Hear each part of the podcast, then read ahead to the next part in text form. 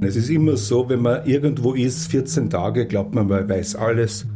Wenn man irgendwo fünf Monate, sechs Monate ist, dann denkt man sich, na ja, einiges brauche ich noch. Und wenn man drei Jahre dort ist, dann weiß man, dass man nichts weiß. Und dann ist man am richtigen Weg. Welt im Ohr.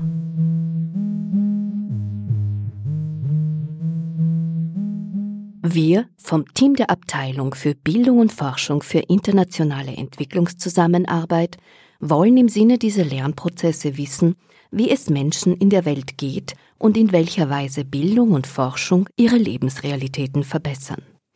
Mit den von unseren Programmen geförderten Forschungsprojekten, die wir auch in unseren Welt im Ohr Sendungen vorstellen, wollen wir zu dieser Verbesserung beitragen. Hören Sie nun Ausschnitte aus fünf Jahren Welt im Ohr. Entwicklung und Ressourcen. Der 8. August war der Tag, an dem die Ressourcen der Erde für das Jahr 2016 aufgebraucht waren. Weltweit wird er auch Earth Overshoot Day, also Welterschöpfungstag genannt. Ab diesem Tag leben wir das restliche Jahr auf Pump. Jahr für Jahr werden die Ressourcen damit weniger. 2015 war der Earth Overshoot Day noch fünf Tage später. Der Umgang mit diesen Ressourcen ist in der Entwicklungsforschung ein wichtiges Thema. Der Zugang zu Nahrung, Wasser, Bildung, Gesundheit, um nur einige zu nennen, scheint uns Mitteleuropäern normal. In Ländern des globalen Südens jedoch ist dieser keine Selbstverständlichkeit, im Gegenteil. Er ist hart umkämpft, stellenweise fast unmöglich. Gerade natürliche Ressourcen sind auch ein hochpolitisches und wirtschaftliches Thema. Natürliche Ressourcen lassen sich zu Geld machen. Zuweilen passiert dies zum Schaden der lokalen Bevölkerung. Man denke hier nur an die Privatisierung von Wasser durch große Konzerne für wirtschaftliche Zwecke. Das Thema ist jedoch komplex, weit komplexer, als es den Anschein hat. Ecuador, ein Land, welches das Buen Vivir Konzept, also das gute Leben für alle, sogar in seiner Verfassung verankert hat, kam dennoch bezüglich Ressourcen in Verruf. Elisabeth Schmid und die Aktivistin Magdalena Heuwieser über das Konzept des Buen Vivir vor allem in, am Anfang war der Umweltschutz oder der Umgang mit der Natur tatsächlich ein wichtiges und großes Thema. Vor allem bekannt ist da eben der Nationalpark Yasuni, ITT, wo Rafael Correa der UNO vorgeschlagen hat, Erdöl nicht zu fördern und einen Nationalpark mit sehr hoher Biodiversität nicht zu stören oder nicht zu zerstören. Im Gegenzug dafür sollten die, sollte die internationale Staatengemeinschaft Zahlungen leisten. Das wurde zugesagt, aber nicht durchgeführt. Nichtsdestotrotz glaube ich, dass diese Initiative was aufgezeigt hat, dass aber ich muss Ihnen genauer nachfragen. Es wurde zugesagt, dass die internationale Staatengemeinschaft diese Ausgleichszahlungen macht. Und es wurde aber dann von internationaler Seite her wurde das nicht gemacht. Genau. Also die Zahlungen, und die in den Fonds einbezahlt hätten werden sollen, mhm. sind nicht geflossen. Oder okay. nur ein ganz geringer Teil davon. Und das heißt, es wird jetzt doch gefördert? Das heißt, äh, Rafael Correa oder die äquatorianische Regierung hat sich entschlossen, unter Auflagen doch zu fördern. Das ist ja in Bolivien eigentlich auch sehr ähnlich. Ja? Also gerade diese Staaten, das finde ich schon spannend, die dieses Bondivir und auch die Rechte der Mutter Erde, die Rechte der Natur in die Verfassung mit aufgenommen haben, derzeit sehr stark diesen äh, Neo-Extraktivismus vorantreiben und Erdöl äh, ausbeuten etc. gegen den Widerstand von der Bevölkerung, um natürlich soziale Projekte auch zahlen zu können und um Armut zu verringern. Und das ist ein riesen Widerspruch in sich. Also ich glaube, die Situation in Bolivien ist insofern komplizierter, als Evo Morales selbst indigener ist und sozusagen dann seine eigene Bevölkerungsgruppe verrät. Aber grundsätzlich ist es im Moment einfach so, dass, weil beide Staaten, Bolivien und Ecuador, von ihren Bodenschätzen leben, also Bolivien vom Erdgas und Ecuador vom Erdöl, dass das eine große Einnahmequelle ist, wie soll ich sagen, auf dem internationalen Markt. Und die Kritik daran macht es insofern schwierig, als ja dieses Geld nicht verwendet wird wie früher für internationale Konzerne oder für irgendwelche Politiker, die das in eigenen Taschen verschwinden lassen, sondern dass Rafael Correa tatsächlich soziale Projekte damit durchführt, genauso wie Evo Morales. Und das mhm. macht die Kritik daran halt wieder sehr kompliziert und schwierig.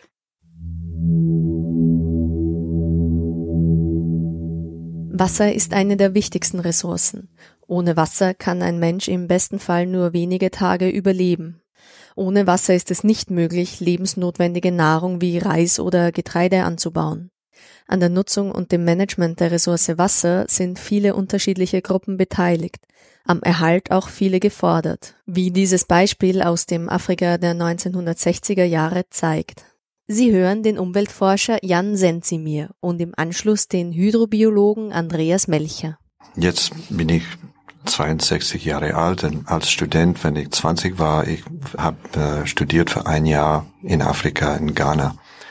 Und die, für, Weihnachten, äh, ich habe da, jetzt war Tombouctou, so ich bin durch in Bobo Dioulasso und dann Ouagadougou. Und genau in dieser Zeit sehr starke Trockenheit das war so ein Schock nach zehn Jahre gute Ernte von, die haben viel Wasser in den 50er Jahren, in den früheren 60er Jahren. Das war so ein Schock. So viele Leute gestorben, Millionen von Rinde gestorben. Die haben mehr als tausend Staudämme gebaut. Zuerst, das war ein großer Erfolg, viel Wasser, neue Fischerei, aber schon langsam gibt's viele Sediment, die, die verlieren äh, die Möglichkeit, Wasser zu stauen und auch äh, die Fischerei sind in Gefahr. Aber das hat mit die Bauer zu tun, das hat mit Wassermanagement und aus Fischmanagement. So schon gibt's drei Sektoren, die sind involviert. Aber gibt's dann von da gibt's viele andere Verbindungen. So, das muss interdisziplinär sein, weil die Lösungen sind nicht nur in ein Sektor, die sind dazwischen. Burkina Faso ist ein Land, das aufgrund seiner Wasserknappheit schon seit langem ein intensives Wassermanagement betreibt. Fisch ist dort ein wichtiges Grundnahrungsmittel, das auf diese Weise ermöglicht wird. Auf der anderen Seite wird Fisch für die gehobene Klasse importiert. Fisch wird importiert, größere mhm. Fische, also Süßwasserfische, Tilapia, Süßwasserort und teilweise Welse und auch der Nilbarsch, der bekannte Victoria Barsch, wo es ja sehr viele Geschichten drüber mhm. gibt, der wird natürlich importiert, das nimmt zu, aber es werden auch interessanterweise sehr viel Meeresfische importiert. Es ist ja noch nicht weit nach der Elfenbeinküste, nach Ghana und nach Togo und von da sind es ja diese, diese paar hundert Kilometer, werden die Fische dann schon in die Städte gebracht und dann auch in den Restaurants verkauft. Der Preis der Fische ist relativ hoch, also der, der Wert der Fische. Sie werden dann eigentlich sehr teuer am Markt gehandelt. Es ist nicht so, dass es ein ganz billiges Lebensmittel ist, es ist fast zu hoch. Jetzt geht es auch darum, in dem Projekt ein bisschen dieses Bewusstsein zu fördern, dass es wichtig ist, für eine gesamtheitliche Ernährung und eine gesunde Ernährung, vor allem für die Kinder, diesen Stellenwert der Fische zu heben. Den Frauen kommt in der Fischerei eine sehr wichtige Rolle zu die Knochenarbeit am Wasser, das Auslegen der Netze und das Einholen der Netze mit den Booten. Die haben ja Einbaumboote, so also ganz schmale Kanus, das ja auch sehr gefährlich ist, wenn sie dann am Abfluss herumfahren. Das machen die Männer. Aber dann sofort, wenn die Fische an Land gebracht werden, übernehmen das dann die Frauen, zumeist Frauen. Also die Frauen sind dann eigentlich die, die Händlerinnen, die dann die Fische aufkaufen und sie dann auch einfach mit Motorrad 40 Kilometer in die Hauptstadt auf den Markt bringen und dort äh, weiterverkaufen, beziehungsweise dann auch verantwortlich sind für die Veredelung des Produktes Fisch. Das heißt, der Fisch wird frisch verkauft zum einen, aber auch es gibt eine lange Tradition, dass die Fische geräuchert werden. Wenn sie geräuchert werden, sind sie konservierbar, dann halten sie sich länger, sie werden geräuchert und dann in der getrocknet. Sie kommen dann in der Größe von Bananenschachteln in so Kisten hinein und diese Kisten, die werden dann auch exportiert. Da sind natürlich die Frauen sehr, sehr wichtig und die haben eine ganz wesentliche Rolle. Auch die tägliche Wasserversorgung liegt in ländlichen Gebieten des globalen Südens zumeist in der Verantwortung der Frauen. Bente Knoll vom Büro für nachhaltige Kompetenz erläutert. Wenn es in Ländern keine Wasserversorgung in den Haushalten gibt und da scheint sozusagen wirklich eine Konstanz in allen Entwicklungsländern der Welt zu sein, egal ob es Südamerika, Afrika oder auch Zentralasien ist, dass es die Frauen sind, die dafür verantwortlich sind, die Wasserversorgung in den Privathaushalten zu übernehmen Es sind Frauen und Mädchen, die oft lange, weite Wege zurücklegen müssen, um eben das Wasser in die Haushalte zu bringen. Das hat dann neben dem Faktor, dass sie dafür verantwortlich sind, hat es natürlich für eine Vielzahl an Folgen. Bildung ist schon genannt worden aber natürlich auch die körperlichen äh, Folgen, sozusagen das schwere Schleppen von den Wasserkanistern ist natürlich auch eine andere Folge. Der anderen Seite, wir stellen fest, dass wir ein Phänomen haben, nämlich Männer, die die Wasserversorgung bauen, sozusagen Männer, die als Ingenieure, als Techniker auch entscheiden, wo kommen denn Wasserleitungen hin, wo wird gebaut und vor allem wann wird gebaut? Wie schaut denn die Priorisierung aus, wenn es um die neuen Wasserleitungen geht? Welche Stadtteile, welche Stadtgebiete, welche öffentlichen Gebäude, welche öffentlichen Plätze werden denn wann unter Anführungszeichen angeschlossen, auch mit Wasser versorgt? Und oftmals spiegelt sich sozusagen auch eine globale Konstanz wider. Das ist etwas, was wir nicht nur in den Entwicklungsländern haben, sondern auch in Europa. Ähm, oft sind es sozusagen scheinbare, objektive, technische Notwendigkeiten, die zu den Entscheidungen führen. Und die Entscheidungen finden nicht oder selten entlang vom Alltag, von den Notwendigkeiten von Menschen statt. Und da denke ich, zeigt sich ganz deutlich, dass diese Gender-Perspektive auch ähm, sozusagen eine komplexe Perspektive ist, die auch deutlich macht, dass es nicht sozusagen nur um das Wasser holen geht, sondern natürlich auch mit Entscheidungen einhergeht. Was für mich dann noch dazu kommt, ist, wenn man sich viele Projekte in dem Bereich anschaut, sind es Ingenieure, die nicht aus dem Inland stammen und schon gar nicht aus der Region. Ja. Zu Beginn dieses Beitrags wurde das wirtschaftliche Interesse an Ressourcen angesprochen. Auf der anderen Seite kann auch die Entwicklungszusammenarbeit als Markt angesehen werden, der wirtschaftlichen Gesetzen folgt. Darüber spricht der Experte für Wasserwirtschaft Norbert Weißenbacher. Die Entwicklungszusammenarbeit aus der Ingenieurssicht ist natürlich ein Markt wie jeder andere. Ja.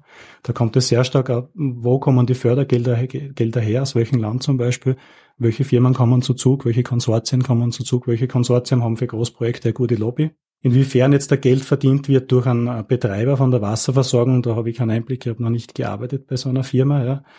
Fakt ist zum Beispiel, wenn man einen kommunalen Wasserbetreiber anschaut in Österreich, dann ist es wichtig, dass man Rücklagen bildet, dass man Reinvestitionen tätigen kann, dass man das System langfristig betreibt, saniert und so weiter. Das sind die Zielsetzungen, die auch finanziell abgedeckt werden müssen. Ja. Dazu kommt natürlich, dass österreichische Wasserinfrastruktur sehr stark gefördert ist. Das heißt, es ist immer ein Teil an Steuermitteln dabei. Das heißt, jeder Einzelne tragt nicht nur über den Wasserbezug oder die Abwassergebühren bei, sondern auch über die Steuerleistung. Ja.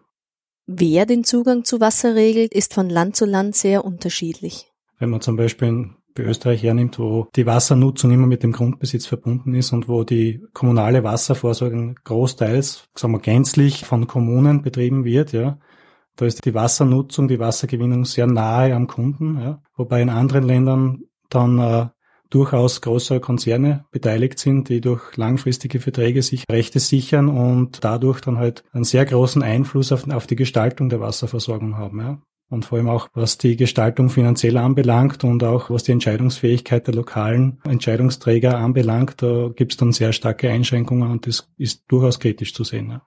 Die Ressource Wasser ist ein kostbares Gut. Konflikte darum gibt es schon heute. Auch in der Zukunft sind diese nicht ausgeschlossen. Also ich bin der Meinung, dass es auf jeden Fall Konflikte gibt und geben wird auf verschiedenster Ebene, also lokal, regional und auch zwischen verschiedenen Ländern. Das kennt man, ja. Und es wird auf jeden Fall Kriege geben, wo das Wasser einen Aspekt darstellt, ja, wo es entweder wieder Nutzungskonflikte gibt, wo es als, als verdeckte Waffe eingesetzt wird und so weiter. Ja. Aber ich hoffe nicht, dass es einen wirklichen Krieg nur um Wasserressourcen geht. Entwicklung und Wissenschaft. Immer wieder stellt sich für uns die Frage, was ist Wissen und welches Wissen zählt? Mit diesen scheinbar einfachen Fragen widmen wir uns in den folgenden Hörbeispielen komplexen Themen der Wissenschaft und der Entwicklungsforschung. Hören Sie nun Diskurse, Zusammenhänge und Analysen über Wissen und Entwicklung, die immer wieder auch erkenntnistheoretische Fragestellungen berühren, wie ein Gespräch zwischen dem Physiker und Psychotherapeuten Isaias Costa und dem Physiker und Buchautor Hannes Schmiedel zeigt, das von Andreas Obrecht moderiert wurde. Diese Fragen an die Welt basieren aufgrund eines Vorverständnisses von Welt. Vor diesem Hintergrund gibt es in der Wissenschaft nicht zulässige Fragen. Ja, es gibt sie. Jede Theorie hat mindestens eine Frage, mindestens eine Aussage, die nicht eindeutig beweisbar ist. Diese unbeantworteten Fragen sind für mich noch stärker als das, weil die sind unentscheidbar. Sie beinhalten einen Widerspruch und ich sehe als die Aufgabe der Wissenschaft, Wissensgebiete aufzubereiten, die widerspruchsfrei sind. Ich nenne das die Krise der Wissenschaft, weil sie diesen Anspruch hatte, ein widerspruchsfreien Wissen zu erzeugen. Und das ist unmöglich. Ist das ein rationaler Zugang, alles erklärbar machen zu wollen? Es gibt diesen Satz, der Galileo zugesprochen wird, alles messen, was messbar ist, alles erklären, was erklärbar ist, und mit dem Zusatz, alles erklärbar machen, was nicht erklärbar ist. Ich glaube immer noch, dass das eine legitime Frage ist, wenn man weiß, dass man keine Antwort geben kann. Ich denke, ich bin mit dir, dass existenziell jede Frage legitim ist. Aber das ist nicht innerhalb der Wissenschaft. Wissenschaft versucht zumindest widerspruchsfreie Welten zu erzeugen. Was ist aus diesem Versuch exkludiert? Ich glaube, dass die Wissenschaft einmal zumindest zwei irrationale Elemente braucht. Das erste ist einmal, dass ich überhaupt die rationale Methode anerkenne. Das ist ein Schritt außerhalb der rationalen Methode. Und zweitens die Theoriebildung, dass man der Welt quasi Gesetze vorschreibt oder vorschlägt und diese dann an der Wirklichkeit überprüft. Diese Gesetze entstehen auch doch in Kenntnis der Natur, aber intuitiv. Und dann schaut man, was herauskommt und welche Schlussfolgerungen sich daraus ableiten und überprüft das dann und da findet man mitunter sehr fantastische Ergebnisse. Meine, wenn man anschaut, die Bestätigung der allgemeinen Relativitätstheorie durch die Positionverschiebungen von Sternen angesichts der totalen Sonnenfinsternis 1919. Das hat Einstein ausgerechnet und vorausgesagt und dann hat man es gemessen, man hat es genauso gefunden. Das ist ein fantastischer Hinweis, dass man mit dieser Theorie der Wirklichkeit ziemlich nahe kommt. Dieser Satz stimme ich nicht zu. Warum kommt man der Wirklichkeit trotz dieser Verfahren, der empirischen Bestätigung, würde man sagen, nicht näher?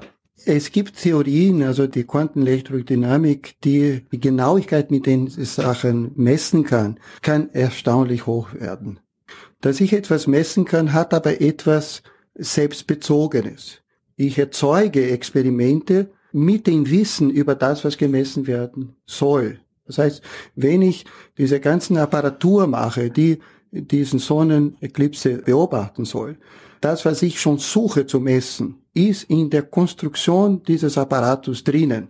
Das ist für mich daher keine, kein großes Wunder, dass das Ergebnis auch das gibt, was ich vorher finden wollte. Was ich schaffen kann mit der Wissenschaft, ist eine Aussage über die Konsistenz der Theorie. Ich muss Theorien machen, eben die widerspruchsfrei sind, beziehungsweise die mit den Experimenten, die bis jetzt gemacht werden, so präzise wie möglich aber einstimmen. Ob jetzt dieses Zugang zur Wirklichkeit, zum Beispiel zu sagen, dass die Erde eine Kugel ist, ob das mit der Wirklichkeit mehr zu tun hat als die Aussage, dass die Erde eine Scheibe ist, das steht der Wissenschaft nicht so zu entscheiden. Jetzt könnte man sagen, auf deinem Beispiel, Hannes, äh, der, der, der, Mond schiebt sich ja nicht äh, vor die Sonne, weil sich das der Einstein ausgedacht hat. Da bin ja. ich einverstanden. also, ja, wenn, wenn ich dir, so, so stark ist der Einstein nicht. Einem gläubigen Hinduist wird sich auch nicht der Mond vorschieben, sondern ein Drache. Bei der Mondfinsternis zum Beispiel frisst ein Drache den Mond auf und gibt ihn dann wieder frei. Genau, und das ist ein ganz ein anderes Bild von ja, der Wirklichkeit. Ne?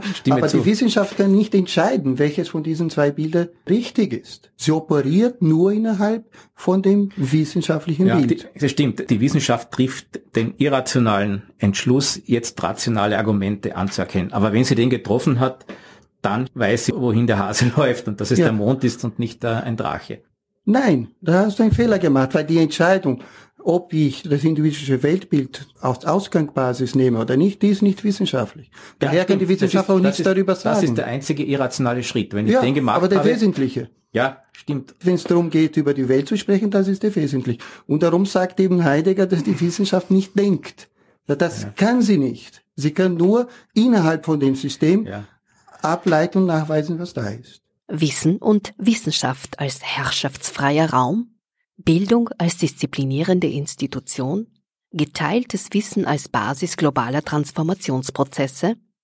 Diese Fragen diskutierte der Philosoph und Jurist Harald Friedl mit Andreas Obrecht anlässlich des Erscheinen des Buches wozu wissen wollen. Ich sag, die größte Illusion der 68er Bewegung war die Vorstellung von einer herrschaftsfreien Kommunikation. Weil, wie du jetzt auch am Schluss gesagt hast, jede Form von Kommunikation ist an soziale Rollen gebunden. Jede soziale Rolle bringt Unter- bzw. Überordnung aufgrund sozusagen der Kontexte mit. Natürlich wird zwischen den Rollen auch ausgehandelt. Aber das heißt, die Weitergabe und die Antizipation und die Rezeption von Wissen ist auch immer gebunden an interaktive und gesellschaftliche Macht- und Ohnmachtsverhältnisse.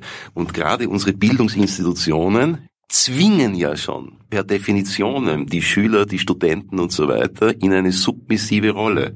Das hat auch historische Gründe, weil die Schule in Analogie zum Militär faktisch gegründet wurde, um, wie du ja selber schreibst, möglichst disziplinierte, normierte, gute Nationalbürger zu generieren. Also das ist ein wichtiger Gedanke in meinem Buch, dass es diese herrschaftsfreie Bildungswissensaneignung gar nicht gibt. Es ist immer auch ein Spiegel von Macht- und Ohnmachtsverhältnissen zwischen Menschen und zwischen Systemen.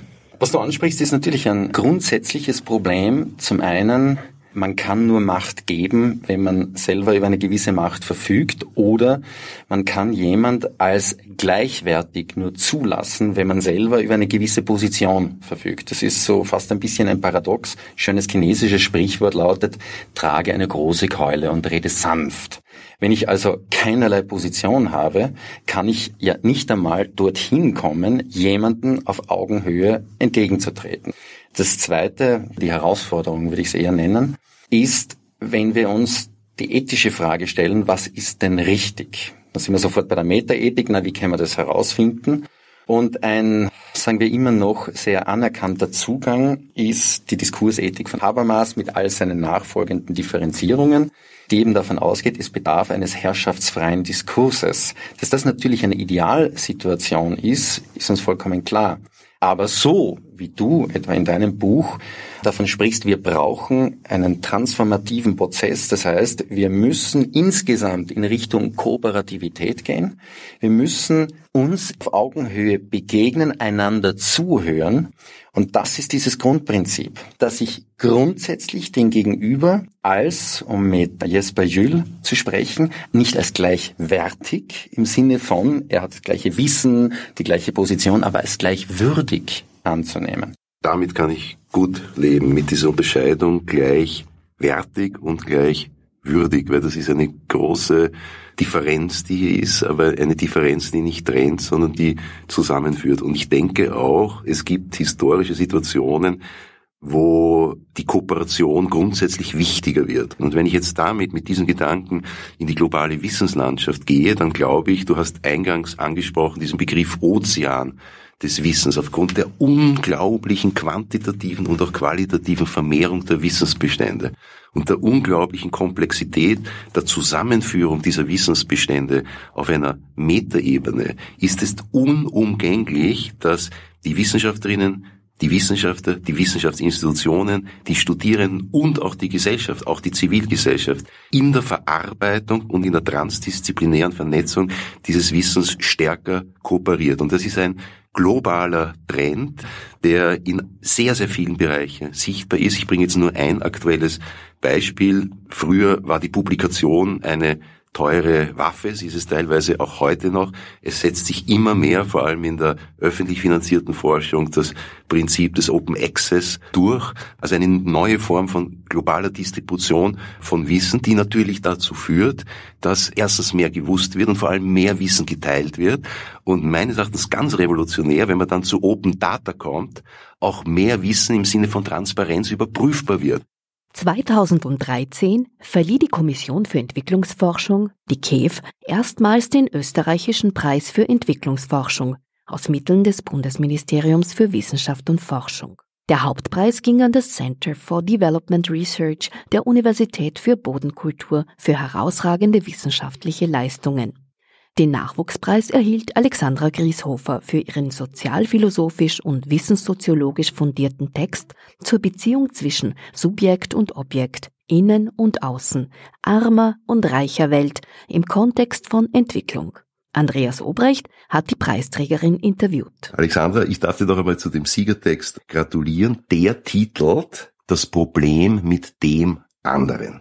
Warum haben wir ein Problem mit den anderen? Also man muss vorausschicken, dass ich mich vor allem mit theoretischer Entwicklungsforschung beschäftige. Also ich habe einen sehr marginalen Praxisbezug. Und ich habe mir halt die Entwicklungstheorien angesehen, die man bis heute eben im Forschungsfeld vorfindet und habe genau analysiert, welche erkenntnistheoretischen Vorannahmen in diesen Theorien getroffen werden. Und um es jetzt ganz verkürzt zu sagen, bin ich halt zu dem Ergebnis gekommen, dass es gewisse Vorannahmen gibt, die ein Problem mit dem anderen formieren. Das heißt, wir finden in den Entwicklungstheorien ein bestimmtes Menschenbild, was es nicht zulässt, dass der andere, also der kulturell Fremde, der in diesem Sinn auch ewig unverstehbar bleibt, in den Blick genommen werden kann. Verkürzt gesagt, der andere wird durch unsere Sichtweise abgewertet könnte man durchaus so sagen. Man muss natürlich differenzieren, von welchen Entwicklungstheorien man genau spricht. Also das äußert sich in jeder natürlich anders.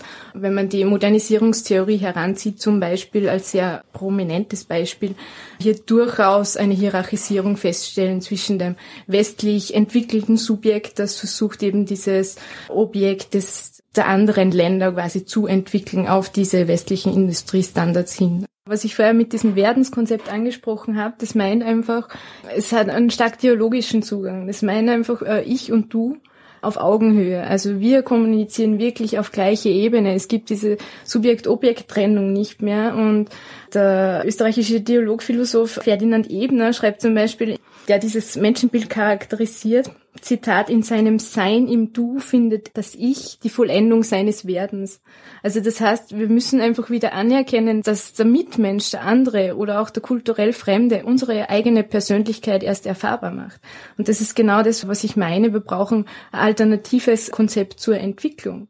Weil ja. wir uns durch andere sehen und genau. gespiegelt sind. Ich würde nicht sagen gespiegelt, weil wenn es gespiegelt ist, wäre es ja wieder nur eine Projektion ja. von mir selber sondern das durchaus anzuerkennen, dass der andere nicht ich bin, dass der andere verschieden ist, dass da einfach eine Differenz ist, aber man sich trotz dieser Differenz verstehen kann dass unser Verständnis und unsere Praxis von Wissenschaft oft einseitigen Traditionen europäischer Wissensaneignung folgen, verdeutlicht der Anthropologe und KEF Forschungspreisträger Georg Grünberg anhand einer Gegenüberstellung von indigenen Wissenssystemen und reduktionistisch naturwissenschaftlichen Weltbildern. Die europäische Tradition der Wissenschaft hat also in den letzten 200 Jahren zunehmend das Gesamtfeld der Welt in immer mehr Disziplinen aufgeteilt und zwar in einer rasanten Geschwindigkeit, so dass es heute eigentlich nicht mehr möglich ist, in diesem Regelwerk von Disziplinen eine Zusammenschau zu finden. Wir können die Welt nicht mehr verstehen, wir können sie nicht mehr beschreiben, weil jeder mit seinem Zoom auf einen kleinen Teilaspekt dieses Weltlebenszusammenhanges konzentriert ist. Und wir haben gerade bei indigenen Völkern in äh, Lateinamerika in der Regel eine ganz andere Herangehensweise an die Akkumulation von Wissen und die Anwendung desselben. Da geht es im Allgemeinen darum, dass man erkennt, wo die Zusammenhänge sind, dass man die sozialen Beziehungen der Lebewesen zueinander und miteinander in den Vordergrund stellt und dazu Wissen bringt, dass man draufkommt, wie die Welt funktioniert. Und das bietet natürlich ein hochinteressantes Feld, hier zu versuchen, zusammenzukommen. Zum Beispiel, die Europäer seit dem 18. Jahrhundert teilen sie alles, was lebt, in zwei große Kategorien ein. Auf der einen Seite die Natur, das ist sozusagen alles, und auf der anderen Seite wir Menschen, das ist zwar nur eine winzige Einheit in diesem ganzen System. Wir sind aber die Eigentümer der Kultur. Wir stehen sozusagen über der Natur und erforschen sie. Das ist ein Begriff, den es bei indigenen Gesellschaften nicht gibt. Es gibt keine Natur. Es gibt ein Netzwerk von Beziehungen, bei denen sowohl Menschen wie alle anderen Lebewesen und oft auch Geistwesen, die man gar nicht sehen kann, eine wichtige Rolle spielen. Und das entspricht aber auch unseren Forschungen, zum Beispiel in der Ökologie oder in der Anthropologie, weil wir sehen, dass der Mensch Teil der Ökosysteme ist, dass der Mensch selbstverständlich auch soziale Beziehungen hat zu anderen Lebewesen. Denken wir nur dran, dass der Großteil der Biomasse der Vertebraten auf unserer Welt, das sind Tiere, die von den Menschen genutzt werden, um gegessen zu werden. 60 Prozent der Biomasse der Vertebraten sind unsere Kühe, Schweine und Ziegen und Schafe. Das heißt, wir haben uns etwas angeeignet, das Leben anderer, um sie aufzuessen. Das ist etwas, das zum Beispiel aus indianischer Sicht zwar verständlich ist, dass man gerne Fleisch isst, aber unverständlich, wie man einen Teil der Lebewesen so versklaven kann, dass sie große Teile der Erdoberfläche sozusagen besiedeln. Wenn man im Amazonasgebiet reist oder am besten mit einem Flugzeug drüber fliegt, dann sieht man, wie die Sojafelder und die Rinderweiden zunehmend in das Gebiet des Regenwaldes vordringen, das ist etwas, das die Indianer nicht gut verstehen und das sie schlecht finden, dass sie für eine falsche Nutzung der Welt empfinden. Und da kommen wir einander näher, weil natürlich auch aus unserer wissenschaftlichen Sicht, zum Beispiel einer ökologischen Anthropologie, uns ganz klar ist, dass das eine Fehlnutzung ist. Kommen wir hin zu den großen Themen Klimawandel, Verschmutzung der Städte, der fließenden Gewässer. Wir kommen zu den großen Themen, die wir auch als Themen der Menschheit sehen, die aber von anderen Völkern und in anderen Kulturen, in anderen Wissenssystemen anders wahrgenommen werden. Und ich glaube, da brauchen wir dringend einen Dialog, wo wir nicht nur unser Wissen in unsere Kategorien erweitern, sondern wo wir andere Wissenssysteme als solche wahrnehmen und akzeptieren, dass unsere Wissenschaftlichkeit, unser Paradigma der Wissenschaft nicht universell ist. Entwicklung und Gesundheit. Traditionelles Heilwissen und lokal unterschiedliche Zugänge zu Gesundheit haben in Ländern des globalen Südens eine lange Geschichte. Bis heute haben sich viele Formen erhalten, beziehungsweise sind viele sogar in die westliche Welt eingegangen. Man denke nur an traditionelle chinesische Medizin, Akupunktur oder Ayurveda. Aber auch Magie und Zauberei werden vielerorts als Teil des traditionellen Heilwissens angesehen und sind bis heute ein wichtiger Bestandteil der Medizin im globalen Süden. Einerseits fehlt oft die Möglichkeit zur Versorgung mit westlicher Medizin, Andererseits ist traditionelles Heilwissen ein sehr wichtiger Bestandteil der Kulturen. Wenn nun westliche Medizinkonzepte über die Entwicklungszusammenarbeit oder die humanitäre Hilfe im globalen Süden angewandt werden, kann es von Fall zu Fall aufgrund der großen kulturellen Unterschiede zu Problemen kommen.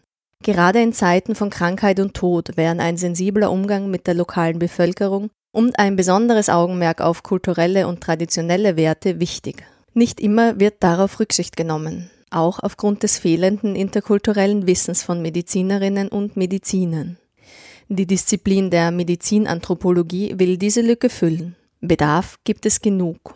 Sie hören die Medizinanthropologen Ruth Kutterleck und Armin Prinz sowie die Heilpflanzenforscherin Aline Lamien-Meder. Ich denke mir, dass es gerade im Bereich NGOs, also Non-Governmental-Organisationen, auch im Bereich von WHO, UNESCO, dass da ein sehr, sehr großer Bedarf ist für Medizinanthropologen, nämlich solche, die sowohl die Sprache der Medizin als auch die Sprache der Sozialwissenschaften verstehen. In den 2000er Jahren kämpften die Demokratische Republik Kongo und der Südsudan mit Ebola-Epidemien. Die Weltgesundheitsorganisation WHO war schnell zur Stelle, um hier Hilfe anzubieten. Tradition, Kultursensibilität, Magie hatten hier keinen Platz. Das zweite Mal war ich ja jetzt dann fast zwei Monate im Kongo, in Isiro, wo ja auch eine Ebola-Epidemie war. Und da haben sie mich auch erst sehr, sehr spät hingeschickt, nämlich zu einem Zeitpunkt, wo die Leute, die da hier von den medizinischen Hilfsorganisationen bedrängt worden sind, wo die dann aber schon angegriffen worden sind mit Steinen und Macheten. Und dann hätte ich sollen diese Situation entschärfen. Ich habe es ein bisschen machen können, weil ich sehr gut bekannt dort bin. Aber es war eben so, dass die die gleichen Fehler, den ich schon ihnen angekreidet habe im Sudan, dort wieder gemacht haben. Sie haben begonnen, also wie die Rambos in die Gehöfte einzufallen und haben also die Verdachtsfälle oder die tatsächlichen Fälle in Plastiksäcke verpackt und in die Quarantänestation gebracht haben ihnen die Kleidung verbrannt, haben ihnen die Matratzen verbrannt, haben ihnen zum Teil sogar die Häuser verbrannt. Vollkommen unnütze Sachen, weil das Ebola-Virus ist ein sehr empfindliches Virus. Wenn man alleine die Kleidung in die Sonne legt und vielleicht dann mit Handschuhen, mit Seife wascht, ist das alles in Ordnung. Und Kleidung ist für die Leute ein Teil ihres Körpers. Und niemand will etwas von seinem Körper freiwillig hergeben, weil das auch eben für magische Praktiken gegen ihn verwendet werden kann. Insbesondere in afrikanischen Gesellschaften spielen die Ahnen einer Familie eine sehr wichtige Rolle. Diese haben auch nach ihrem Tod Anteil am Leben der Familie. Sie werden bei Problemen befragt und regelmäßig über Trommelzeremonien in die Gegenwart geholt. Wenn ein Familienmitglied stirbt, geleitet ihn der Rest der Familie in tagelangen Totenritualen ins Ahnenreich. In diesem Fall wurde ihnen dies verwehrt. Das zweite Problem waren diese Quarantänestationen. Wenn da drin jemand war, hat er praktisch keinen Kontakt mehr mit seinen Verwandten gehabt. Und das sind alles Ahnengesellschaften. Und bei Ahnengesellschaften ist es unbedingt notwendig, dass ich Schwerkranke, Sterbende und noch die Toten, dass ich die anständig behandle, dass ich sie schütze gegen bösen Einfluss, weil sonst wären sie keine guten Ahnen, sondern böse Ahnen. Und böse Ahnen würden dann mein Leben ganz, ganz schwer beeinträchtigen. Wenn ein Ebola-Kranker gestorben ist, ist er nicht mehr weiß Gott wie infektiös. Er atmet ja nicht mehr. Und der Ebola wird ja meistens als Tröpfcheninfektion verbreitet wird natürlich auch durch Körpersekrete. Die habe ich schon da. Aber wenn ich diejenigen Leute, die diesen Toten da hier behandeln, mit einem kleinen Schutzanzug, der nicht viel kostet, und entsprechende Handschuhe versorge, dann könnten die diesen Kranken selbst beerdigen. So ist es aber so, dass da hier dann diese Leute aus der Quarantänestation unter Abschreckung der Leute den Verstorbenen ins Grab hineingeben und die Leute dürfen erst hin, wenn ein halber Meter Erde darüber ist. Schutzausrüstung wäre eine Möglichkeit gewesen, kulturelle Werte zu wahren. Die Idee dafür war da. Die WHO hat bestellt drei Tonnen Material, unter anderem auch solche Schutzanzüge, die sie auch an die Leute dann verteilen wollten, nur die sind aus Kinshasa nicht weggekommen, weil kein Transport da war. Sie müssen denken, sie aus einer Stadt mit 300.000 Einwohnern und ist nur per Flugzeug erreichbar, weil alle Straßen bereits kaputt sind. Und das wäre halt die Lösung gewesen. In den Ländern des globalen Südens hat sich traditionelles Heilwissen bis heute als wichtiger Teil der medizinischen Versorgung gehalten. Doch das folgende Beispiel aus Europa zeigt, dass sich auch hierzulande über Jahrhunderte solches Wissen angesammelt hat. Mit Aufkommen modernerer Medizinkonzepte ist dies nicht nur in Vergessenheit geraten. Moderne Mediziner haben sich angeeignet, was für sie hilfreich erschien. Zum Beispiel den Fingerhut, das Digitalis.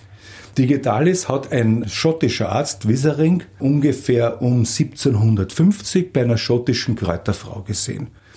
Der Wissering hat gesehen, dass die das also zur Entwässerung nimmt. Ja, bei Herzschwäche hat man natürlich Ödeme und es, dann wirkt es natürlich sehr gut, weil die Herzaktivität gestärkt wird. Und da ist dann in den 90er Jahren eine Monographie von diesem Wissering erschienen, und in dieser Monographie steht über diese Kräuterfrau, wo er es gesehen hat, ein einziger kleiner Absatz. Bis heute ist das Verhältnis zwischen traditionellen Heilern und Medizinern ein zwiegespaltenes. Die Interaktion zwischen diesen beiden Gruppen ist regional unterschiedlich. Also es hängt von der Region ab. Es gibt natürlich sehr handfeste Konkurrenzverhältnisse. Also zum Beispiel in, in einem Krankenhaus in Tansania, in Ilembula, ist es so, dass das ein, an sich ein sehr, sehr gutes Missionsspital ist, wo sehr gute Ärztinnen und Ärzte arbeiten und sehr gutes Pflegepersonal, die an sich sehr, sehr gut ausgestattet sind. Und rund um dieses Krankenhaus haben sich traditionelle Heiler angesiedelt. Also alle diejenigen, die sich im Krankenhaus nicht richtig behandelt fühlen oder die eben meinen, dass das eine zusätzliche traditionelle Behandlung erfordert, die würden dann dort zum traditionellen Heiler gehen. Und natürlich Diejenigen im Krankenhaus sagen, geht's eher nicht zum traditionellen Heiler, speziell bei Infektionskrankheiten. Der Heiler sagt, geht's nicht ins Krankenhaus, weil dort landet ja nur in, im Sarg. Heilwissen ist insbesondere in afrikanischen Kulturen Teil des traditionellen magischen Verständnisses in einer Gesellschaft. In diesem magischen Verständnis spielt die Hexerei eine wesentliche Rolle. 1995 habe ich begonnen, das erste Mal in Tansania zu arbeiten, bei einem traditionellen Heiler und habe eigentlich alle Patientinnen und Patienten, die zu diesem Heiler gekommen sind, interviewt habe mit ihnen Gespräche aufgezeichnet, die zwischen dem Heiler und den Patientinnen stattgefunden haben, also therapeutische Gespräche. Und in jedem einzelnen dieser Gespräche war offensichtlich, dass Hexerei ein wichtiges Thema ist. Und das ist natürlich aus unserer Sicht relativ schwierig zu verstehen, was ist das jetzt Hexerei. Es gibt so ein bisschen einen Vergleich, weil wir müssen ja das nicht immer sehr exotisch uns ansehen. Es gibt auch Vergleiche in Europa, wo es natürlich auch Hexereivorstellungen gegeben hat, das wissen wir und auch heute noch gibt. Zum Beispiel diese Vorstellung des bösen Blicks ist auch eine Vorstellung, die sehr gut vergleichbar wäre mit Hexerei. Und diese Vorstellungen sind eben wichtig, damit man sie kennt, wenn man dort arbeitet, wenn man dort medizinanthropologisch arbeitet oder auch wenn man dort medizinisch arbeiten will, dann muss man einfach wissen, dass es diese Vorstellung gibt und wie die Patientinnen, die Patienten darauf reagieren oder auch wie die Angehörigen darauf reagieren. Hexerei findet sehr oft dann statt, wenn soziale Regeln oder soziale Normen übertreten werden oder das kann eben auch angedroht werden. Und hat natürlich sowohl positive als auch negative Aspekte. Also der positive Aspekt ist eben, dass man sich in der Gesellschaft eben adäquat den anderen gegenüber verhalten sollte. Also was einfach zum Beispiel angeht, das Teilen von Ressourcen, das Teilen von Geld oder auch von anderen Dingen. Und auf der anderen Seite kann das natürlich auch sehr negative Auswirkungen haben, wenn man sieht, welche teilweise massiven Gewalteinwirkungen man hier sieht in manchen Teilen Afrikas. Also aus Tansania kenne ich zum Beispiel, dass es hier äh, sogenannte Hexerinnen oder Hexer gibt, die dann von den Bevölkerungen massiv verletzt werden oder auch getötet werden. Also das ist so sozusagen diese andere Seite der Medaille. Funktioniert Hexerei? Das ist wohl die häufigste Frage, die sich jene Menschen stellen, denen Hexerei fremd ist. Man sagt ja. Ich persönlich glaube jetzt nicht daran. Allerdings ist es schon so, wenn man sehr lange als Ethnologin in so einem Kontext arbeitet, man schon, und wenn es da jeden Tag acht Stunden nur um Hexerei geht, dass man schon so ein bisschen eine Affinität dafür bekommt, dass man auf Dinge aufpasst, auf die man früher nicht aufgepasst hat. Zum Beispiel, äh, wenn ich mit einer Freundin unterwegs war, die hat für den Hinweg einen Weg genommen und für den Rückweg einen anderen Weg, weil sie gesagt hat, okay, wenn jemand dann sieht, dass wir dorthin gegangen sind, dann nehmen wir lieber einen anderen Weg, weil derjenige etwas Bösewollendes vergraben könnte, zum Beispiel an der Wegkreuzung. Und das sind dann schon so Sachen, die so eine Auswirkung einfach haben im alltäglichen Leben auch des Ethnologen und Ethnographen.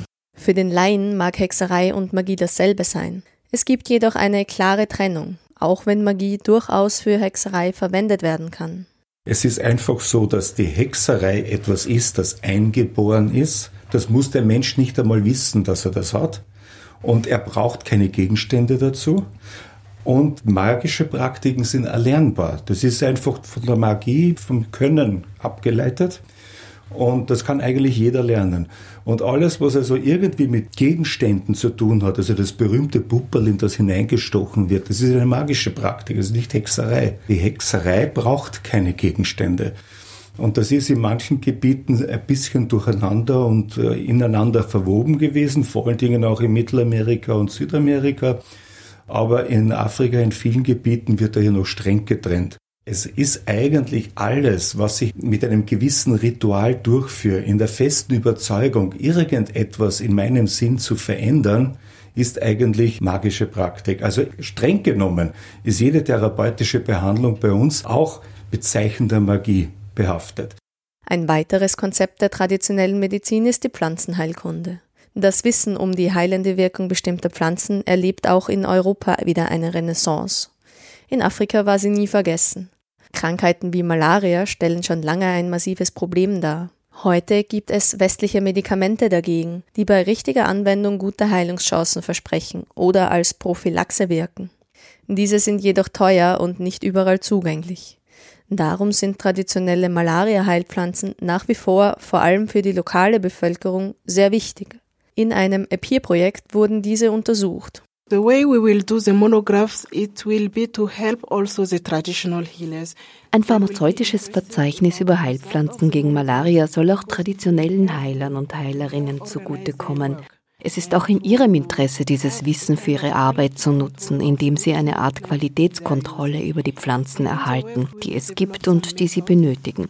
Ziel unserer Arbeit ist es auch, Methoden zu entwickeln, wie Heiler und Heilerinnen die Pflanzen erkennen und richtig aufbewahren. Denn wenn die Heilpflanzen nicht richtig gelagert werden, können sie von Mikroben befallen werden und somit sinkt die Qualität ihrer Wirkung.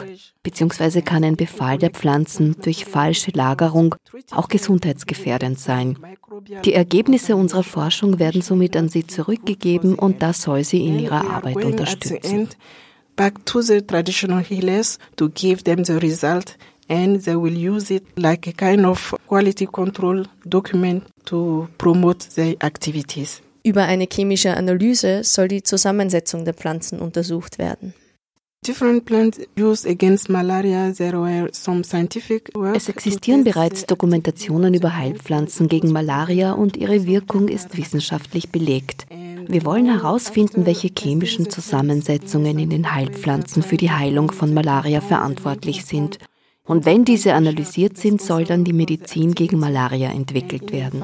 Die Wirkungskraft der Pflanzen ist somit konzentrierter, während auf dem traditionellen Weg die Heilpflanzen über einen viel längeren Zeitraum eingenommen werden müssen, um zu wirken. Die Konzentration der Stoffe in Malaria-Medikamenten ist dementsprechend hoch und nach der Einnahme der Heilpflanzen ist auch nicht gewährleistet, dass die Parasiten aus dem Körper verschwunden sind. Dazu sollte dann ein Test gemacht werden. Das ist der Unterschied zur modernen Medizin.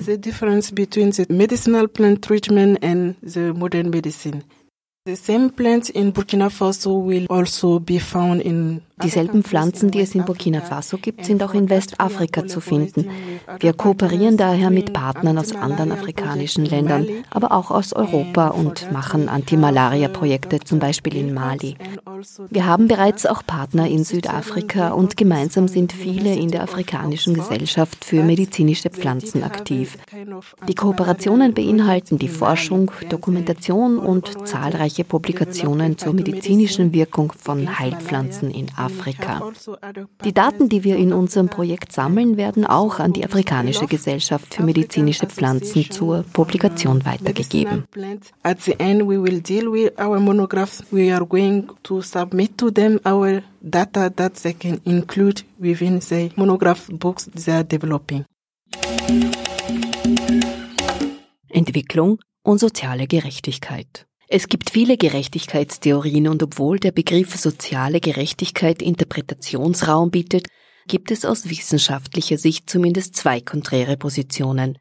Die normative, welche die Rechte und Pflichten jedes Einzelnen sowie des Staates identifiziert, und die empirische, welche die tatsächlich beobachtbaren Vorstellungen von Gerechtigkeit impliziert. Und hier stellen sich viele Fragen darüber, was soziale Gerechtigkeit ist und von wem sie in welcher Weise eingefordert wird. Ein wesentlicher Aspekt von sozialer Gerechtigkeit ist die Chancengleichheit. Und um diese zu verwirklichen, gehört auch insbesondere die Geschlechtergerechtigkeit dazu. Hören Sie nun anhand der Sendungsausschnitte, auf welchen Ebenen unterschiedliche Akteurinnen und Akteure einen gerechten Zugang zu dieser Chancengleichheit fordern. Maria Rösselhummer, Geschäftsführerin der autonomen österreichischen Frauenhäuser und der Psychologe Romeo Bisutti über Respekt, Gewalt und Geschlechteridentität. Wichtig ist, was man auch immer wieder vermitteln muss, vor allem wenn man mit Frauen arbeitet und auch mit Mädchen, dass man die Grenzen auch spürt, ab welchem Zeitpunkt tut etwas weh. Respekt spielt eine große Rolle und auch verantwortungsvolles Miteinander. Wenn wir in die Bereiche schauen, wo Gewalt passiert in Partnerschaften, dann finden wir tatsächlich, dass es nahezu ausschließlich Männer sind, die hier Gewalt ausüben. Und die Ursachen sind wie immer vielschichtig, aber es gibt einen roten Faden und der rote Faden sind einfach Männlichkeitsleitbilder, die Gewaltbereitschaft belohnen, bei denen Gewaltbereitschaft, das Zeigen von einer brutalisierten, von einer harten, von einer nicht empathischen Männlichkeit quasi hoch angesehen wird. Dazu kommt auch noch Sexismus, Frauenabwertung, plus so eine Verrohung, Männlichkeitsleitbilder, die eben diese Gewaltbereitschaft signalisieren. Gewalt an Frauen und Mädchen ist auch nach wie vor in unserer Gesellschaft stark tabuisiert, berichtete Daniela Schier von Amnesty International. Gewalt an Frauen und Mädchen ist ein Aspekt in unserer Gesellschaft, der einfach so dominant ist und trotzdem aber nicht in der Öffentlichkeit vorkommt. Mein Ansatz ist hier zweischichtig. Zum einen dieses Tabu aufzumachen und zu sagen, es sind so wichtige Dinge für mich persönlich als Betroffene. Da brauche ich eine Plattform, um mich artikulieren zu können. Und um diesen Schritt zu machen, um laut zu sein und nach außen zu gehen, brauche ich aber auch die Möglichkeit dazu, also Stichwort Empowerment. Patriarchale Strukturen und hegemoniale Männlichkeit bestimmen weltweit auch die politischen Szenarien, meinte Romeo Besutti. Also ich fürchte, dass hegemoniale Männlichkeit und die Praxis von hegemonialer Männlichkeit, also dominanter, machoider Männlichkeit, kulturübergreifend sind. Da können wir uns ja einfach die weltpolitische Bühne anschauen und werden finden, dass hier eher hegemoniale Männlichkeiten miteinander in den Ring steigen und sich versuchen zu übertrumpfen. Und Gewalt gegen Frauen geht durch alle gesellschaftlichen Schichten, geht über alle kulturellen, religiösen Grenzen, Schichten hinweg. Das ist leider etwas, was eben an das Thema Männlichkeit geknüpft ist. Ich würde vielleicht es so nennen, wenn ich es auf sehr einfachen Nenner bringe, es geht um Empathie. Und Männlichkeitsleitbilder belohnen das eben nicht. In sehr fortgeschrittenen Problemlagen haben wir es natürlich damit zu tun, dass viele Männer auch die eigenen Gefühle gar nicht kennen oder nicht benennen können oder nur bestimmte Gefühle benennen können. Im großen Maßstab muss man tatsächlich daran denken, dass Empathie bei Männern eben nicht belohnt wird, was so traditionelle oder eben hegemoniale Männlichkeitsleitbilder anbelangt. Die Projektkoordinatorin eines EPIR-Projektes über Gender Mainstreaming und Gender Budgeting in Uganda, Elisabeth Klatzer, kritisierte auch bezüglich akademischer Karrieren massive Geschlechterungleichheiten. Das Beispiel, das ich erzählt habe, damals war ich tatsächlich naiv und dachte, ich bin an einer Universität und da geht's nach Leistung und klaren Kriterien der Nachprüfbarkeit, wer quasi die Leistung erbringt und damit dementsprechend in der akademischen Hierarchie aufsteigt. Und hier gibt's ganz starke Geschlechterdimensionen in diesen Machtverhältnissen und in diesen Beziehungen. Denn beispielsweise so Freundschaften, Bruderschaft, Bruderschaften nach wie vor halt eine Rolle spielen, ob man in gewisse Positionen kommt. Und daher sehen wir die Realität als ein facettenreiches Gewebe an Machtstrukturen, wo neben anderen Kriterien, aber das Geschlecht ein ganz, ganz wesentliches ist, weil Frauen historisch auch so lange ausgeschlossen waren und in gewissen Teilen noch immer sind. Ich arbeite in Uganda mit zwei Universitäten zusammen und die Erfahrungen sind natürlich sehr vielfältig. Die Makarere Universität ist eine, an der Gleichstellungspolitik eine lange Tradition hat. Und ich war ganz erstaunt zu hören, dass an der Makarere Universität alle Studierenden Gender-Lehrveranstaltungen zu besuchen haben. Also ich mhm. denke mir, da können wir hier sehr viel lernen aus dem Süden. Soziale Gerechtigkeit stellt sich grundsätzlich die Frage, wie die Chancen und Güter innerhalb einer Gesellschaft verteilt sind. Teilhabe an gesellschaftlichem Leben und auch materiellem Wohlstand setzt Integration voraus. Diskriminierung, wie sie etwa Gastarbeitern oder Migranten und Migrantinnen entgegengebracht wird, dient nicht selten der eigenen Aufwertung, dem eigenen Statuserhalt. Der Migrationsforscher August Gechter war davon überzeugt, dass das, was nach Fremdenfeindlichkeit ausschaut, oft genug Armutsfeindlichkeit ist. Es sind 50 Jahre her, dass man mit der Anwerbung von Arbeitskräften im Ausland begonnen hat. 1961. Irgendjemand hat in der Zeitung geschrieben, dass die Österreicher gerne ein Monopol darauf hätten, die Opfer zu sein. Und dass sie nicht einsehen, dass irgendjemand anderer möglicherweise auch in dieser Rolle sein könnte. Und was sich da abspielt, ist diese Konkurrenz darum, um wessen Wohlergehen muss man sich kümmern. Und da ist halt in der österreichischen Gesellschaft ein enormer Egoismus. Auf der anderen Seite gibt's natürlich ganz eindeutig die Antidiskriminierungsrichtlinien der EU, die ja nicht zuletzt wegen der damaligen Regierungsbildung in Österreich sehr rasch verabschiedet worden sind. Und von daher hat man eine Vorgabe, wo auch diese Wörter drin vorkommen. Nur ist halt irrsinnig schwierig, weil das Gefühl dann immer ist, ja, man bezichtigt irgendjemanden, man weist irgendjemandem eine Schuld zu, das will man vermeiden. Aber Tatsache ist, dass wir alle nicht anders können, als wie zu diskriminieren. Nicht, wir müssen sehr rasch entscheiden, wie wir uns einer Person gegenüber verhalten. Wir haben nicht Zeit, diese Person genau kennenzulernen. Ich sage auch schon seit 20 Jahren, dass sehr viel von dem, was in Österreich als Ausländerfeindlichkeit daherkommt, in Wirklichkeit Armenfeindlichkeit ist. Man hat in Österreich die angeworbene und auch die andere Einwanderung, auch den Zuzug der Flüchtlinge in den letzten 50 Jahren sehr stark dazu benutzt, dass die einheimische Bevölkerung sozial aufsteigen konnte. Also man hat den Zuzug in die gering qualifizierten Tätigkeiten kanalisiert, in die gering entlohnten Tätigkeiten, in die Tätigkeiten, wo immer wieder Arbeitslosigkeit entsteht und man hat dafür gesorgt, dass die, die nicht in der letzten Generation eingewandert sind, in die besseren Tätigkeiten aufgestiegen sind. Es ist sozusagen die ganze österreichische Gesellschaft durch die Einwanderung nach oben verdrängt worden. Und auf diese Art und Weise hat man auch den sozialen Frieden gesichert. Dann würde ich sagen, das größte Risiko für den sozialen Frieden in 20, 30 Jahren ist, dass der Neuzuzug aufhört. Weil wenn der Neuzuzug, und zwar der gering qualifizierte Neuzuzug, den man jetzt abzuwürgen versucht, wenn der aufhört, dann heißt das, irgendjemand anderer, der jetzt schon da ist, muss die gering qualifizierten Tätigkeiten machen. Auch in Zukunft. Und dann muss man die zweite Generation oder auch die dritte Generation in diesen gering qualifizierten Tätigkeiten festhalten, die bis jetzt ihre Eltern ausgeübt haben. Dann könnte ich mir vorstellen, dass es tatsächlich in 20, 30 Jahren Probleme geben wird. Der Koordinator eines EPI-Projektes über soziale Arbeit und deren Bedeutung für die Armutsbekämpfung in Ostafrika, Helmut Spitzer, hat im Rahmen des Projekts mit seinem Team die internationale Konferenz der sozialen Arbeit in Kampala, der Hauptstadt Ugandas, mitorganisiert. Ein Ziel des Projekts war die professionelle Verankerung der sozialen Arbeit an afrikanischen Universitäten. In zahlreichen Konferenzbeiträgen wurde sowohl über die theoretischen Aspekte als auch deren praktische Umsetzung in unterschiedlichen sozialen und kulturellen Kontexten gesprochen.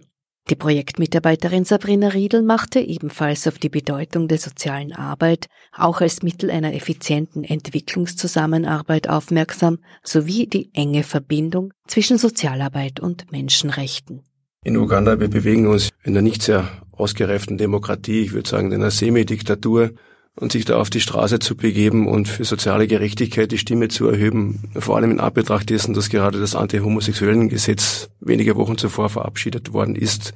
Er hat schon auch Zündstoff in sich, von daher war es einfach auch klug, im Vorfeld mit der Polizei hier zu kooperieren. Unser Forschungsprojekt bereichert und befruchtet die Sozialarbeitspraxis und zwar eben durch diese breite Aufstellung in Richtung Lehrplanentwicklung, in Richtung Profession der Berufsvereinigungen von Sozialarbeiterinnen, eben in der Weise, dass sie auch verstärkt in sozialpolitische Entscheidungsprozesse mit einbezogen werden sollten, ihr Mandat mehr an Gewicht gewinnt. Also die Forschung, die Theorie befruchtet die Praxis und das eine geht ohne das andere nicht.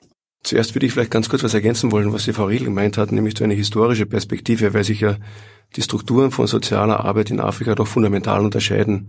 Europa hat sicher soziale Arbeit herausgebildet als Antwort auf die negativen Begleiterscheinungen der Modernisierung, der Urbanisierung, während in Afrika Social Work quasi ein Kind der sozialen Kolonialplanung ist. Es gibt einen einflussreichen Sozialwissenschaftler, den James Mitchley, der spricht auch von diesem Prozess des professionellen Imperialismus, dass quasi die westlichen Theorien von sozialer Arbeit und Wohlstaatsmodellen exportiert worden sind in die Länder des Südens und dann quasi kritiklose den Kontexten übergestülpt worden sind. Sprich eigentlich, dass die Theorien und Konzepte, die dort zur Anwendung gekommen sind, sich eigentlich völlig unbrauchbar erwiesen haben, vor dem Hintergrund der sozialen Probleme einerseits und andererseits im Hinblick auf die kulturellen Kontexte.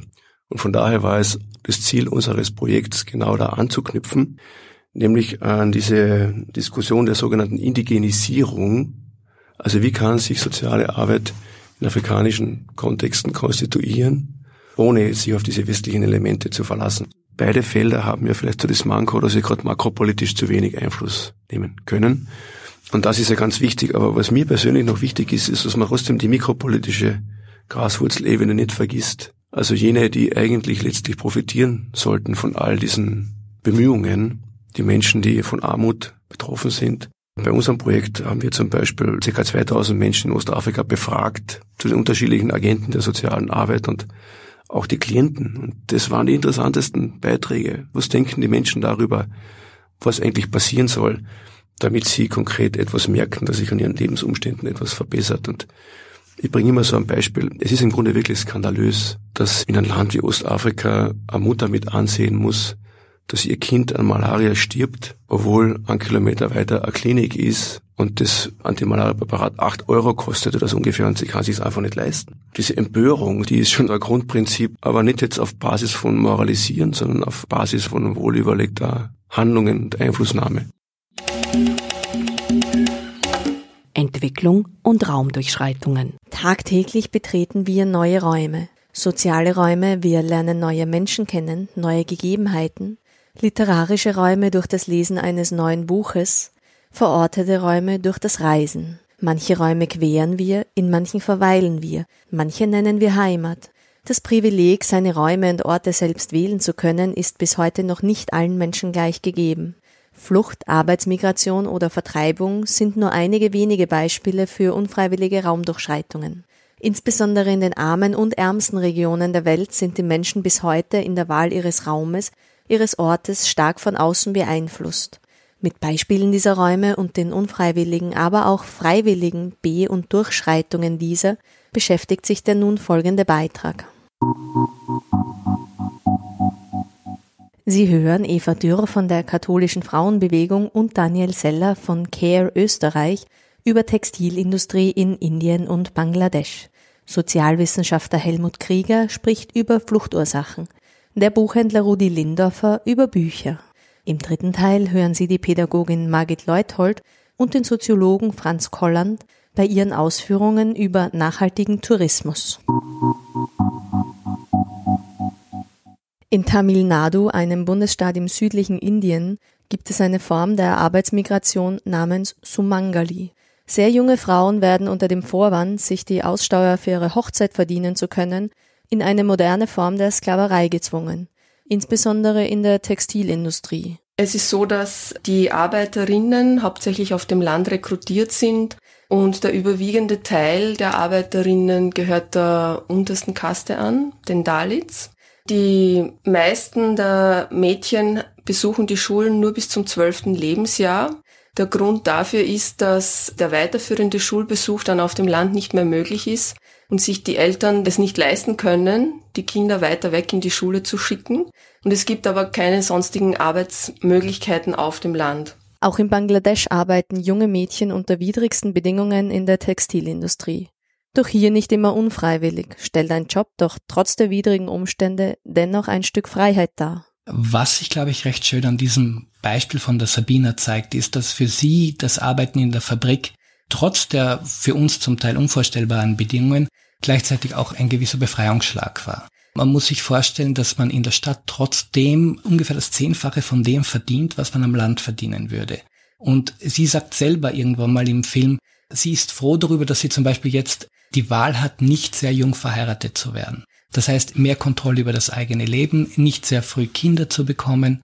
Gleichzeitig bedeutet es aber auch sehr viel für die Wirtschaft dort. Einerseits in den Slums, aber auch ca. 50 Prozent der Gehälter werden ja in die ländlichen Gebiete zurückgeschickt und helfen damit der Familie, die zurückgeblieben ist am Land. Eine andere Form der unfreiwilligen Raumdurchschreitung ist die Flucht.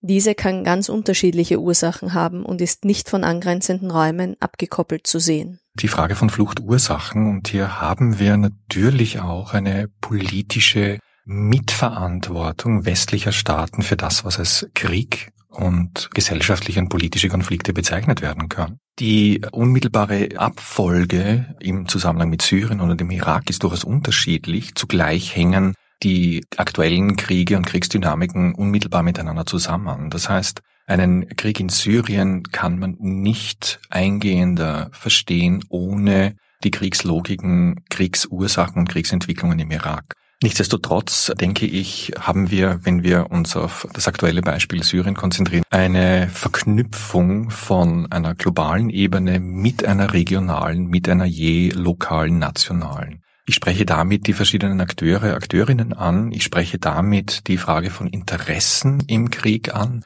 Ich spreche damit die Frage von geostrategischen äh, Einflusszonen, die abgesteckt werden an. Und ich spreche natürlich auch die Frage der ökonomischen, letztendlich auch Grundlagen von Krieg an. Auch der Kolonialismus ist eine Form der Raumdurchquerung, wenngleich mit anderen Vorzeichen. Primäre Folge hiervon war nicht eine persönliche Veränderung des eigenen sozialen Raums, sondern die Vereinnahmung fremden Landes und damit auch fremder Völker. Vorgefundene Räume werden hier als solche nur bedingt anerkannt und für den eigenen Nutzen verändert und umgestaltet. Die Folgen davon wirken bis heute nach.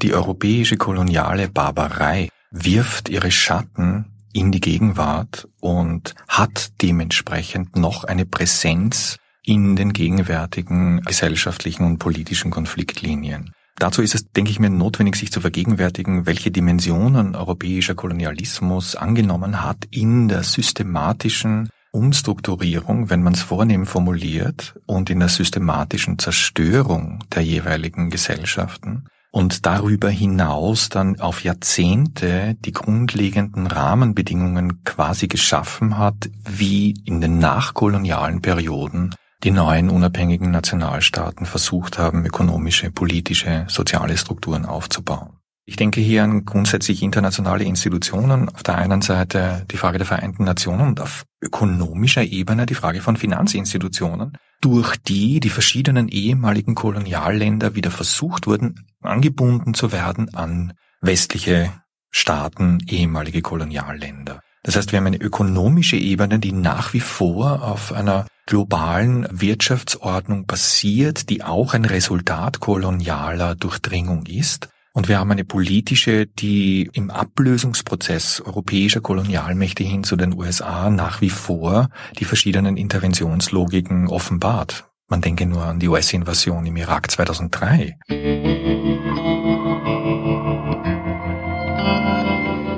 Literatur bietet einen ganz besonderen Zugang zu neuen Räumen. Sie eröffnet neue Perspektiven und zeigt die Welt von einer unbekannten Seite. Manchmal sind es Schriftsteller, die mit eurozentrischen Sichtweisen brechen können oder hierzulande herrschende Diskussionen oder Begrifflichkeiten völlig auf den Kopf stellen können. Ich glaube, dass manchmal einfach auch von den Verlage bei den Großen irgendwer mutiger dort sitzen muss. Afrikanischen Philosophen Bembe, den hat der Surkamp Verlag jetzt verlegt. Also da hat zwei Leute gegeben bei uns in der Buchhandlung, die haben sich über das Buch aufgeregt, weil das Wort Neger sehr oft vorkommt bei ihm. Der schreibt es dann habe ich ein Interview mit ihm gelesen in der Zeit mit einer Journalistin, zu der hat er gesagt, ich bin kein Neger, vielleicht sind aber Sie einer. Wer sagt, das ist einfach ein Begriff, ist gebildet worden, was die Weißen in dem Fall als Europäer, Nordamerikaner gebraucht haben, dass irgendwann, also so wie Jude von mir aus, als unter- oder minderwertig einstufen können. Drum ist einem der Begriff, an ihm geht er vorbei, sagen wir mal so. Und andere, also da gibt's so die Streiterei, also das sind Bücher, die 50 Jahre alt sind, war was ich der Lindgren Rassismus zu unterstellen, also gerade mit dem irgendwelchen König, weiß ich gar nicht mehr, wie der heißt, oder wenn beim Jim Knopf auf einmal das alles rausfällt, und ich glaube, wer das gelesen hat, das ist kein Rassist worden. Andernorts kann auch eine Verleugnung sozialer Wirklichkeit aufgebrochen werden. Von dem Martin Kaparos, dem Argentinier, der Hunger. Das ist der Untertitel warum passiert das eigentlich, obwohl wir eh alles wissen? Und der hat einmal aufgeregt bei einem Interview, weil er gesagt hat, also Hunger, er schreibt über was vollkommen Normales. Dann war er Aufregung, gell? Und er sagt, wenn 700 Millionen Leute auf der Welt also täglich am Verhungern sind, dann kann man nicht sagen, das ist was Außergewöhnliches, gell? Kinderbücher stellen eine ganz besondere Möglichkeit dar, schon den Jüngsten unserer Gesellschaft den Blick für neue Räume und andere Lebensrealitäten zu öffnen. Benny und der Fußball, das ähnlich heißt, das der näht Fußbälle, die machen das in Heimarbeit und so weiter. Und sein größter Wunsch sind eigentlich Fußball also da kann er ab und zu üben, aber Schuhe. Also nicht Barfuß, sondern überhaupt Schuhe. Und das ist eine, wunderschöne Geschichte, ohne Anklage oder irgendwas, sondern einfach, denn sein Leben wird vier, fünf, sechsjährige einfacher Ausschnitt erzählt, ein Alltag, und ich glaube, dass das doch prägen kann. Eine freiwillige Form der Raumdurchschreitung ist das Reisen immer tiefer in den Dschungel, immer höher auf Berge, immer exotischere Völkertreffen ist insbesondere für Individualreisende und Abenteurer ein Anspruch. Reisen verändert, heißt es. Das ist wohl wahr, oft wird hier der Blick aber nur auf den Reisenden gerichtet. Aber Reisen verändert auch die Räume, die der Reisende vor Ort vorfindet oder auf seinem Weg durchquert. Ein Kennenlernen anderer Kulturen findet in beide Richtungen statt. Dies muss nicht immer positiv sein.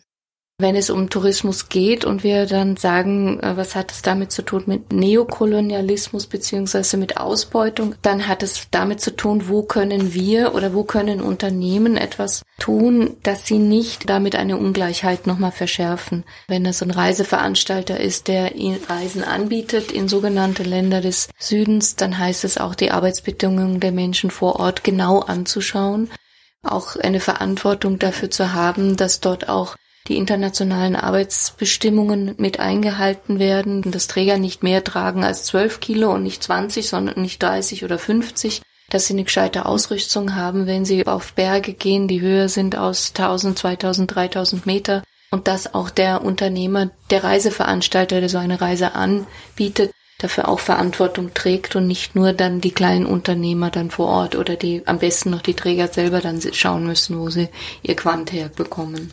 Ebenso wurden Reisen Zeit ihres Lebens immer wieder instrumentalisiert. Eine sehr wichtige Erfahrung, dass wir das Reisen nicht nur als eine individuelle Angelegenheit sehen, sondern es steckt dahinter immer auch eine bestimmte Beziehung zwischen Gesellschaften, zwischen Kulturen, zwischen Ländern. Und man kann schon sehen, dass die Reisenden oder das Reisen immer wieder auch instrumentalisiert wurde. Das heißt, wenn hier Entdeckungen gemacht wurden, dann sind sie auch verwendet worden. Also ich würde so weit gehen, um das nicht zu weit wegzulassen, weil dann könnte man sagen, was habe ich damit zu tun mit einem Reisenden im 17. Jahrhundert, der Weg in Zentralafrika findet und hinterher sind dann die Armeen. Gut, dann sagt man, das ist in der Vergangenheit. Ich würde sagen, so mancher Reisende, der heute im Amazonas unterwegs ist, der da so in seinem einsamen Boot unterwegs ist, das ist der erste Trupp, auf dem Weg, der dann hinterher folgen andere. Die haben ganz andere Interessen. Die haben dann nicht mehr das Interesse, hier schöne Schmetterlinge kennenzulernen oder